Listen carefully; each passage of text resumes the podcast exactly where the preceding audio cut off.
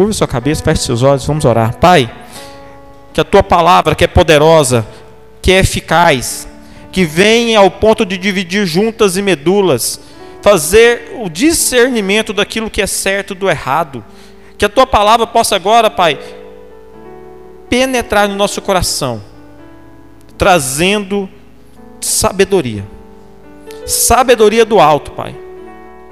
Que dos meus lábios o Senhor possa me utilizar, porque eu por eu mesmo não sou ninguém, não sou nada, se o Senhor não for comigo. Se o Senhor, através de mim, não me usar para poder ministrar da tua poderosa palavra.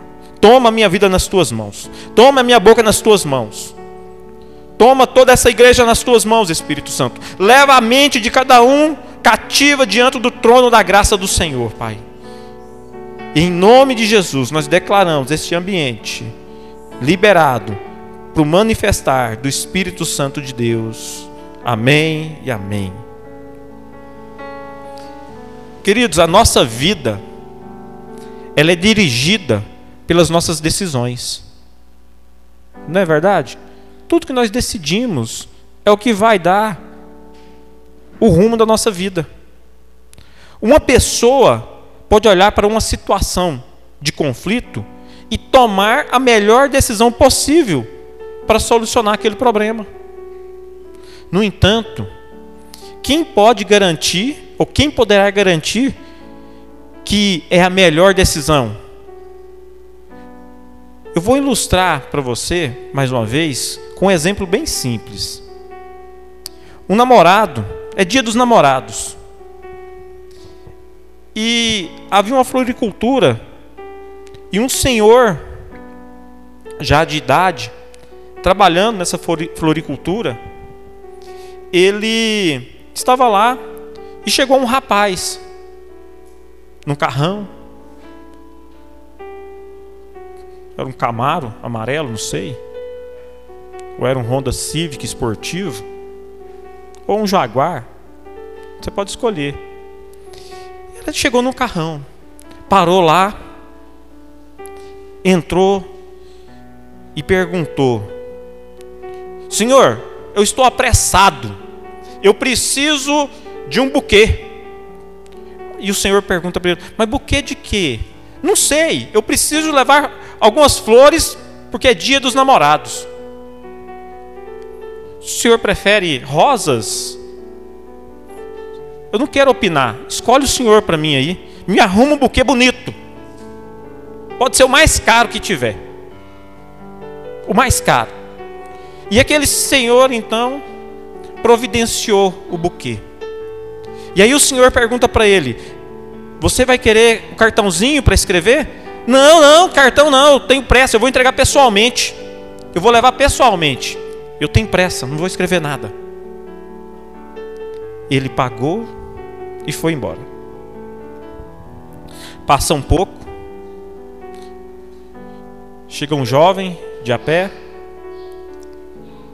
e indaga ao Senhor: Senhor, eu preciso de uma rosa para minha namorada. Mas eu não tenho muito dinheiro. O que, que o senhor me aconselha? Eu havia pensado em um botão de rosa. E o senhor falou assim: é uma boa um botão de rosas. Mas eu posso escolher? O jovem perguntou para o senhor. Claro que você pode escolher. E o jovem foi lá e escolheu o botão de rosas. E o senhor perguntou: Você vai querer o cartão? Mas não vai. Mas se o senhor fizer um preço bem bom, eu quero o cartão, porque eu não estou sem. O senhor sabe como é que está a situação. Eu quero escrever algo. E então, aquele jovem com um botão de rosas pegou o cartão, escreveu o cartão, pagou o Senhor e foi embora. Um mês depois, chega o jovem do carrão. No batidão, o carro saltava, né? O jovem no carrão. Chega lá, e o Senhor olha para ele fala assim: Ô, oh, tudo bem?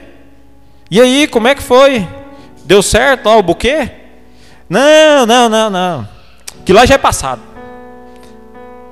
Levei o buquê para ela, ela não quis nem receber. Bonito daquele jeito, o buquê car daquele. Ela não quis nem receber o buquê. Olha o que, que aconteceu. Se apaixonou por um botão de rosa que um camarada deu para ela. Moral da história. Aquilo que você dá de coração tem valor. Não adianta você querer comprar os outros. Então eu preciso que você entenda que para alcançar um nível mais alto de intimidade com Deus, ao ponto de suas bênçãos não serem algo sobrenatural apenas, mas natural, é necessário um nível maior de entrega da nossa parte. Esse jovem, ele escolheu o botão de rosa. Esse jovem, ele escolheu o que ia escrever. Esse jovem ganhou o coração da moça, porque ele é que estava tendo um relacionamento com ela. Ele não queria comprar o relacionamento. Ele não estava querendo barganhar o relacionamento. Mas ele teve um nível de entrega maior. Ele se entregou mais por ela. E aí ele conseguiu conquistá-la. Não foi carrão. Não foi o buquê caro. Não foi. Mas foi a atitude correta. A atitude de entrega que fez a diferença. O sobrenatural de Deus é bom demais. Mas imagina viver o sobrenatural de Deus sempre. Até o ponto de você pensar que é natural. Mas como que é isso, pastor?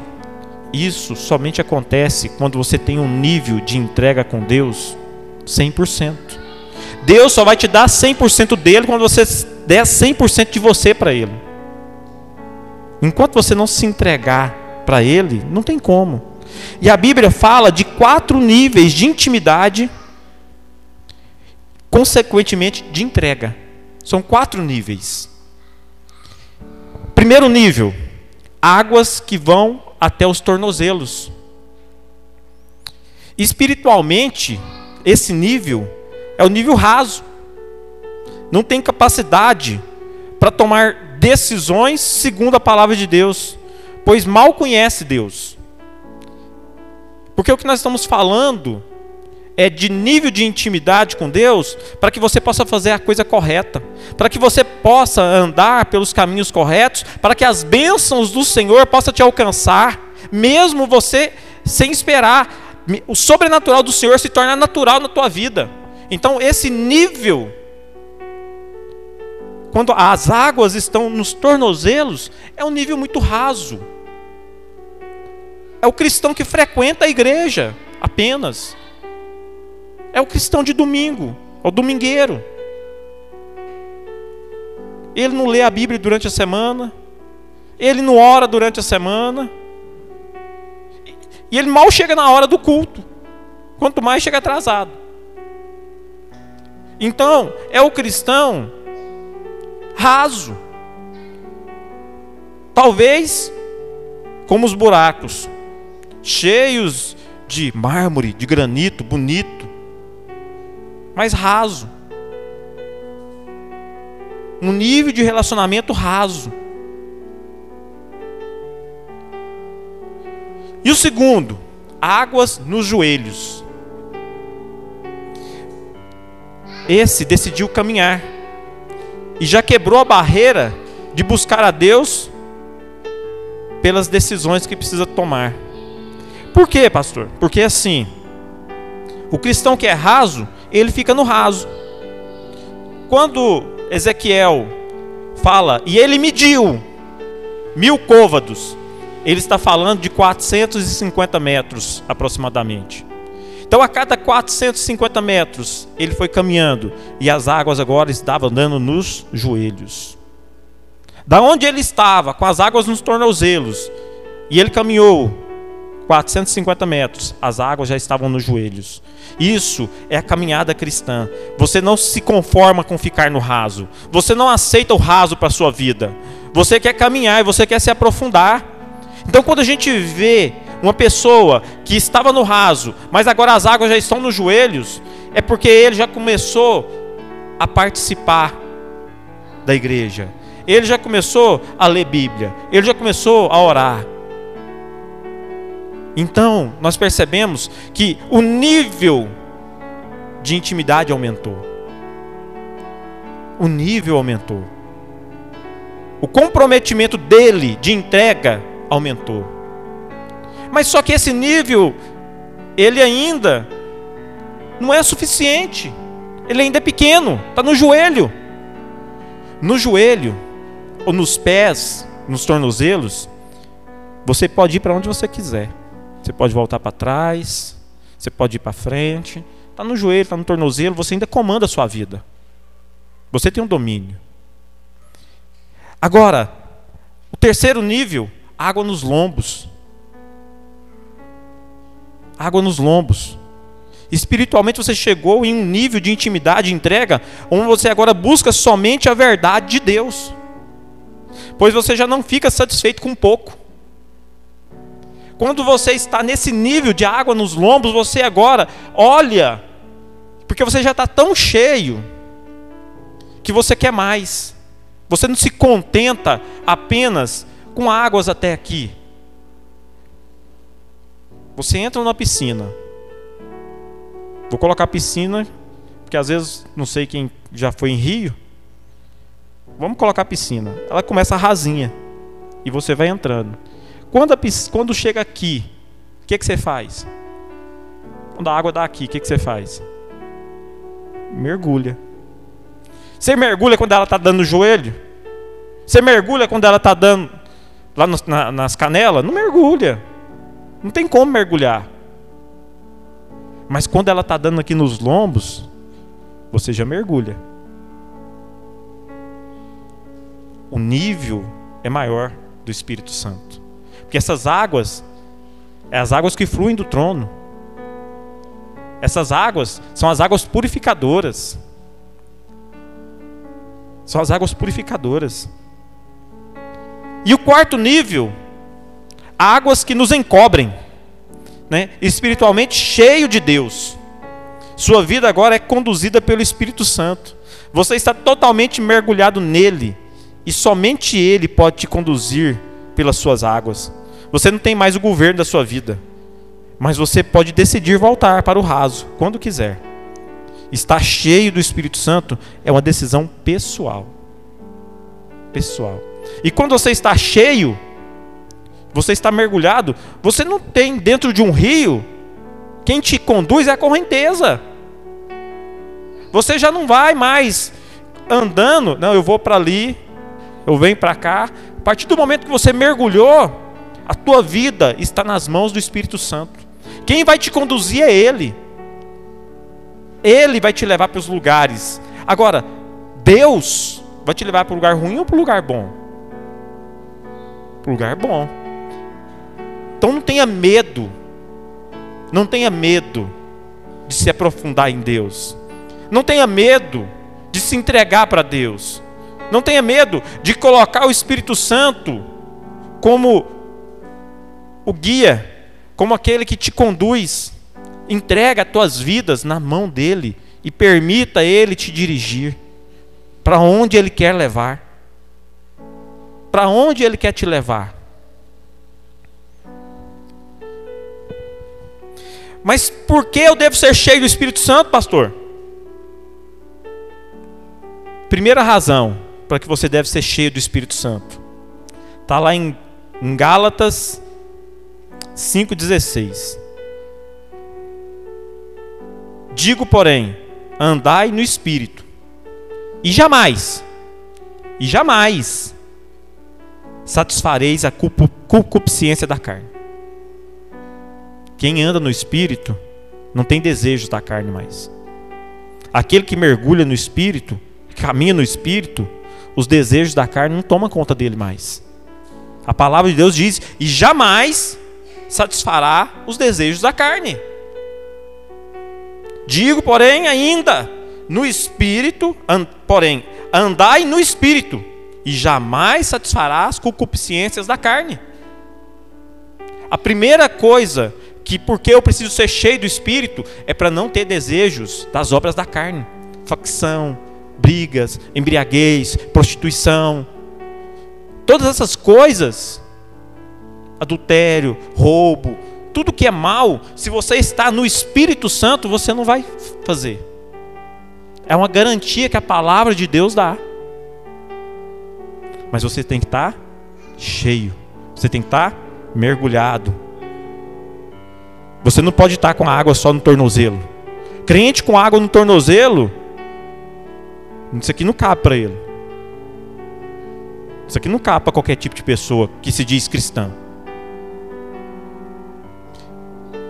Segunda coisa que eu devo ser cheio do Espírito Santo para viver em plenitude de vida. Porque o povo lá fora pensa que crente, que cristão é triste, mal-humorado, não ri, não brinca, não se diverte. E é mentira. Você tem plenitude de vida. Olha o que, é que diz Gálatas 5:22. Mas o fruto do espírito é amor, alegria, paz, longanimidade, benignidade, bondade, fidelidade, mansidão, domínio próprio. Contra essas coisas não há lei. Então, queridos, quando você estiver cheio do Espírito, o fruto dele vai produzir isso em você. Você vai ser amoroso, você vai ser alegre, você vai sentir paz. Você vai ser longânimo, a mansidão, o domínio próprio. Então, ser cheio do Espírito só tem benefícios a curto e longo prazo, para agora e para a eternidade. E a terceira razão, pastor, que eu devo ser cheio do Espírito, para poder adorar a Deus. Como assim, pastor? A palavra de Deus lá em João 4, 24 diz assim: Deus é Espírito, e importa que os seus adoradores o adorem em Espírito e em verdade. Como você vai adorar a Deus se você não tiver no Espírito, querido? Não tem como adorar a Deus sem ser cheio do Espírito Santo, porque Ele procura os verdadeiros adoradores, aquele que, os, que o adorem em espírito e em verdade. Até aí, três motivos já bastava para a gente estar tá cheio do Espírito, não basta? Só que eu tenho mais motivos para você. Quarto motivo, para vencer as tentações. Em Lucas 4:1, Jesus cheio do Espírito Santo, voltou do Jordão e foi guiado pelo mesmo Espírito no deserto. E lá ele foi tentado 40 dias e 40 noites. E ele venceu as tentações.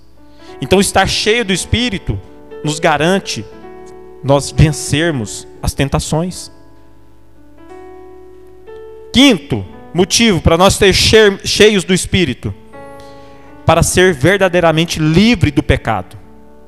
2 Coríntios 3,17 diz assim: Ora, o Senhor é o Espírito, e onde está o Espírito do Senhor, aí há liberdade. Por quê? O pecado aprisiona. O pecado, ele te faz escravo.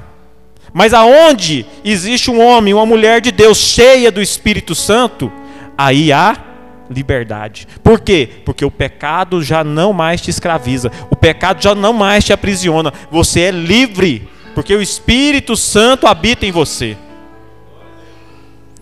Sexto, para que, que eu devo ser cheio do Espírito Santo então, pastor?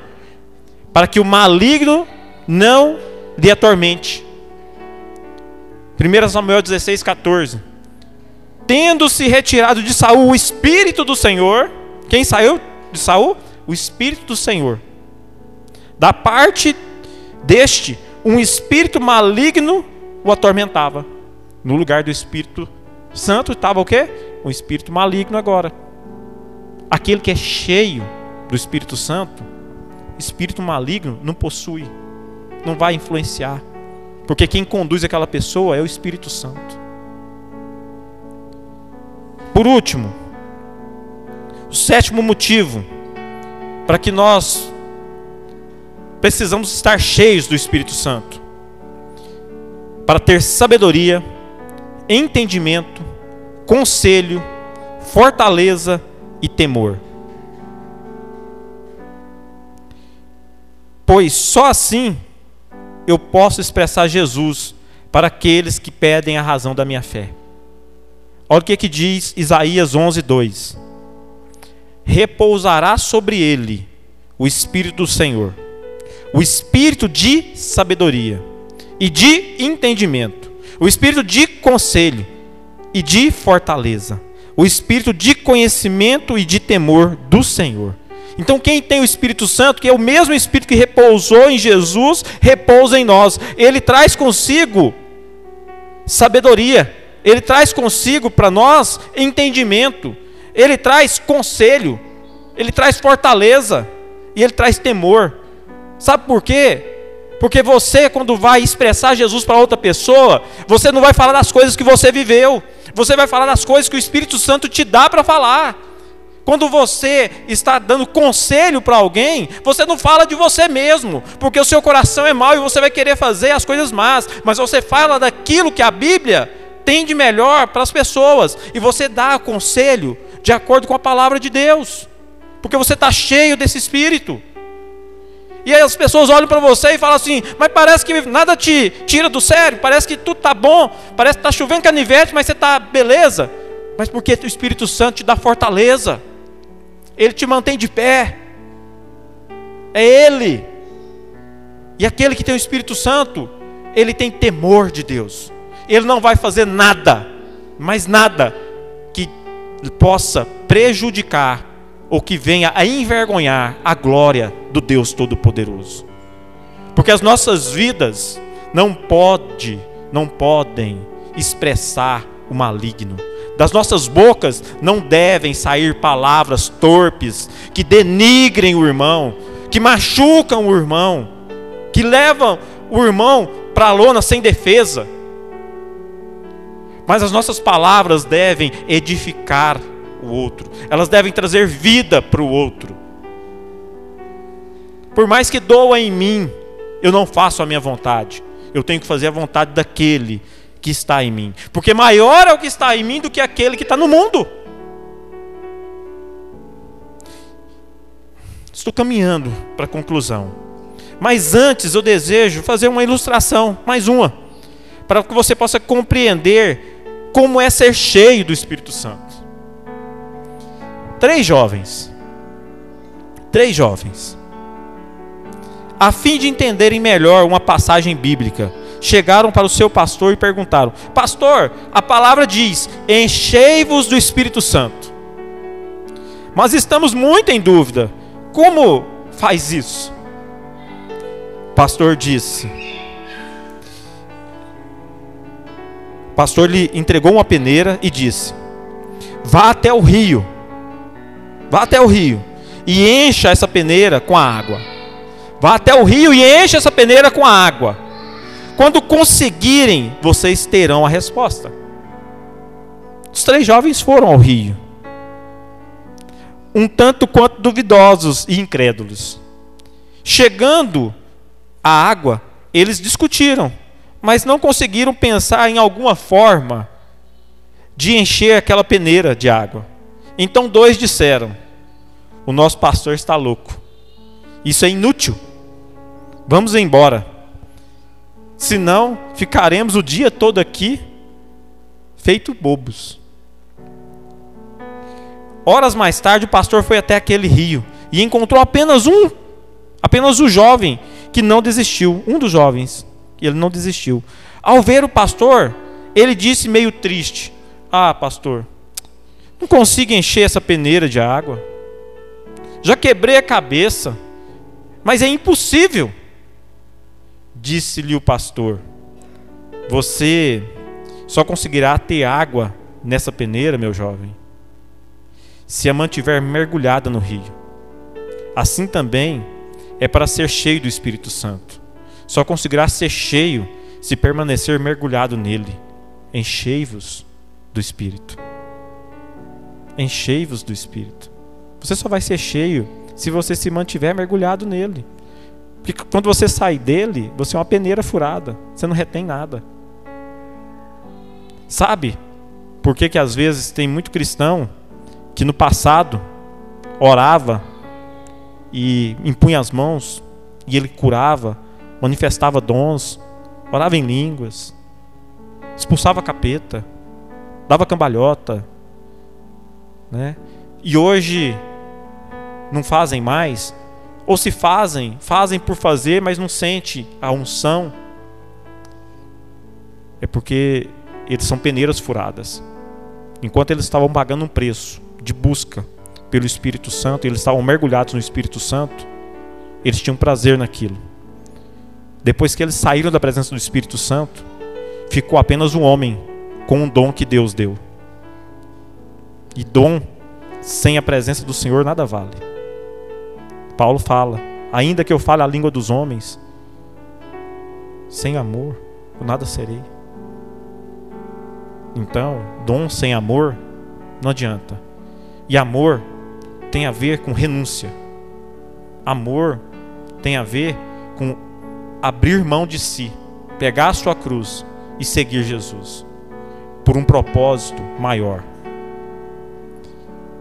Querido, você precisa nascer do Espírito. É simples. A palavra de Deus em João 3,6 diz: O que é nascido da carne é carne, o que é nascido do Espírito é Espírito. Somente quem é nascido do Espírito. Quando ele fala nascido da carne, é aquele que a mãe pariu. Você nasce uma vez, nasceu da carne. Mas depois que você nasceu da carne, você precisa nascer do Espírito. Você precisa ser cheio ao ponto de falar em outras línguas. Lá em Atos 2, 4 diz assim: Todos ficaram cheios do Espírito Santo e passaram a falar em outras línguas, segundo o Espírito lhes concedia que falasse. Se você nunca teve uma experiência de falar em outras línguas, você nunca foi cheio, plenamente. Porque a pessoa que é cheia plenamente do Espírito Santo, ela vai falar em outras línguas. Somente em Jesus Cristo você pode ter plenitude do Espírito Santo, pois foi Ele quem nos concedeu o Consolador. Romanos 5,5. Ora, a esperança não confunde, porque o amor de Deus é derramado em nosso coração pelo Espírito Santo, que nos foi ortolgado. Querido, ele foi dado e não pode ser tirado, não vai mudar. Quando você recebe de Deus, o Espírito Santo, nem o diabo tira de você. Mas não entristeceis o Espírito. Não entristeceis o Espírito. Se você tem o Espírito Santo, não entristeceis o Espírito. Gostaria que você ficasse de pé. Enquanto o louvor vem para cá, para nós orarmos. Não entristeçais o Espírito Santo. Chegou o momento de divisor de águas. Aonde você quer estar? Você quer estar com águas nos tornozelos? um cristão raso? Você quer estar com água nos joelhos? Um cristão que está caminhando. Você quer estar com água nos lombos? Aonde você chegou num momento que você pode mergulhar nele? E você pode ser encoberto, você pode se encharcar, você pode andar, nadar naquele rio, mas você não tem mais a direção da sua vida. Agora quem toma a direção da sua vida é o Espírito Santo. Você fala assim: "Eu quero ir para lá", e o Espírito Santo fala: "Não, ali é melhor, eu vou te levar". Permita o Espírito Santo conduzir a tua vida. Permita ele ser quem dirige a tua vida. Ele ser quem vai dar a palavra final. Não lute contra Deus. Não lute contra o Espírito Santo de Deus. A briga é ruim, querido. A briga não é boa. Se ele quer te levar para esse lugar, vá. Por quê, pastor? Por que, que eu tenho que ir? Porque o Espírito Santo sabe o que é melhor para você e para a tua casa. Ele sabe o que é melhor para a tua família. E quando nós falamos de família, nós estamos falando de um projeto de Deus para a humanidade. Se a família não fosse importante, se esse projeto de Deus, homem e mulher, não fosse importante, o diabo não teria tido tanto trabalho para criar a homossexualidade, para criar divórcio, para criar mãe sem, sem o marido para cuidar dos filhos, para desvirtuar tudo isso. Então, o diabo ele vem há milênios trabalhando na desconstrução da família como Deus projetou. Família é o pai, o homem, sacerdote do lar, que traz a provisão, que ama a esposa, que ama os filhos, que não deixa os filhos irados.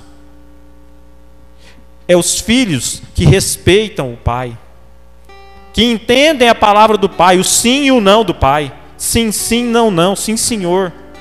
A esposa é aquela que respeita o marido. Família é algo sagrado. E quem é cheio do Espírito Santo entende o que eu estou falando.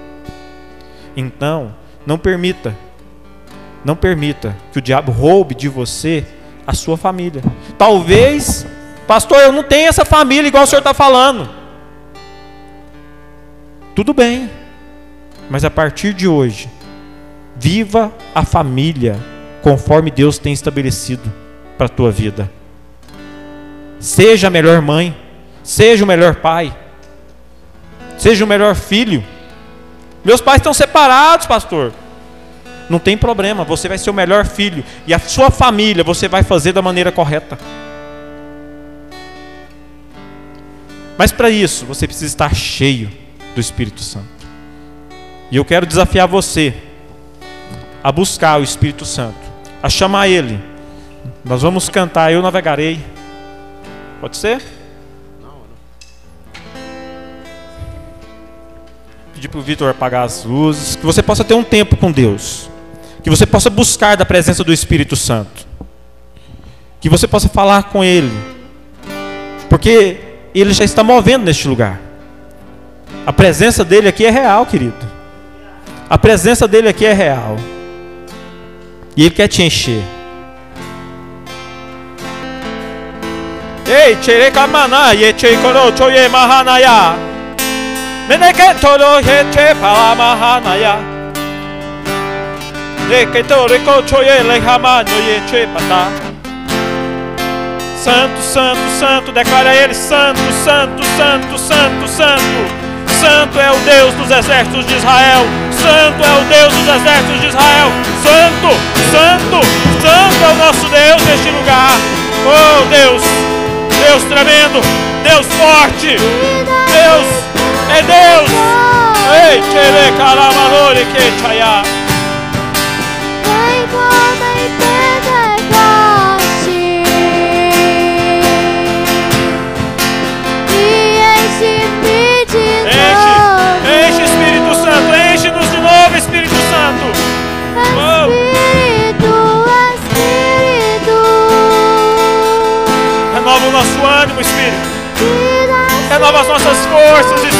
Santo.